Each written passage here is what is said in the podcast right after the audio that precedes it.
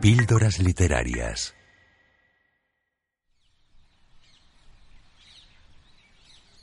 Fragmento de la novela La transparencia del tiempo, de Leonardo Padura.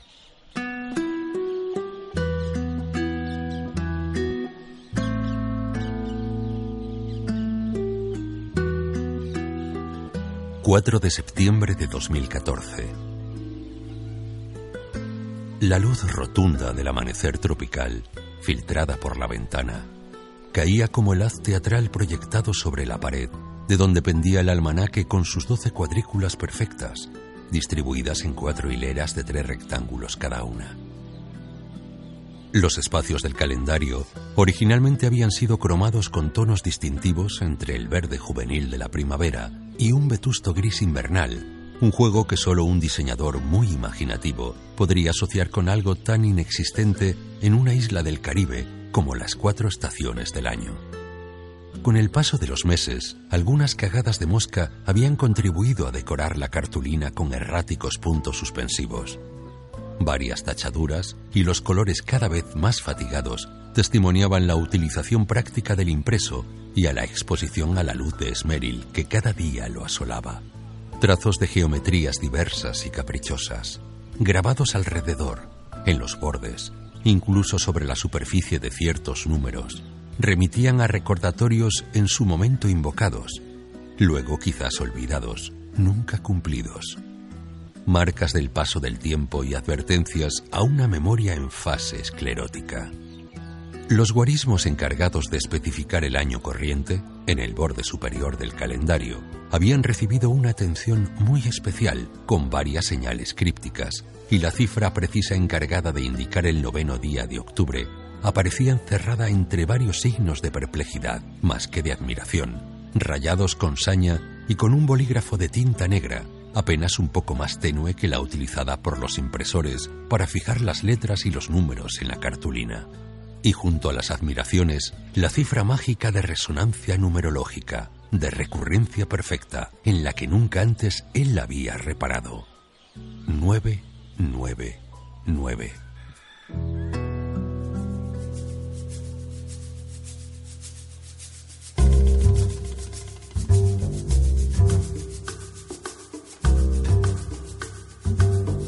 Desde que comenzara aquel año lento, turbio, afectoso, Mario Conde había tenido una tormentosa relación con las fechas en curso. A lo largo de su vida, y a pesar de haber sido siempre tan histórico, recordador y obsesivo, en general le había prestado poca atención a la conexión de las huellas y aceleramientos del tiempo con lo que esos hitos y velocidades implicaban, como muescas precisas para su propia vida y para la vida de quienes lo rodeaban. Con demasiada y lamentable frecuencia, olvidaba edades y cumpleaños, aniversarios de boda, datas de acontecimientos baladíes o intensos que para otras personas serían o eran memorables, como celebración, duelo o como simple marca en los cíclicos cumplimientos de los devenires vitales.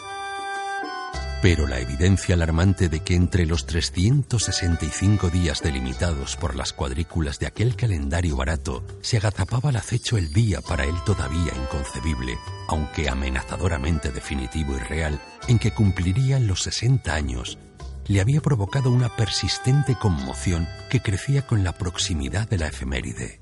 999. La evidencia de una cantidad tajante, incluso de sonoridad obscena, 60, 60. Algo se desinfla y estalla. 60. Se le había presentado como una ratificación incontestable de lo que su físico, rodillas, cintura y hombros oxidados, hígado envuelto en grasa, pene cada vez más perezoso, y su espíritu, sueños, proyectos, deseos mitigados o para siempre extraviados, iban sintiendo desde hacía algún tiempo la obscena llegada de la vejez. La transparencia del tiempo, de Leonardo Padura.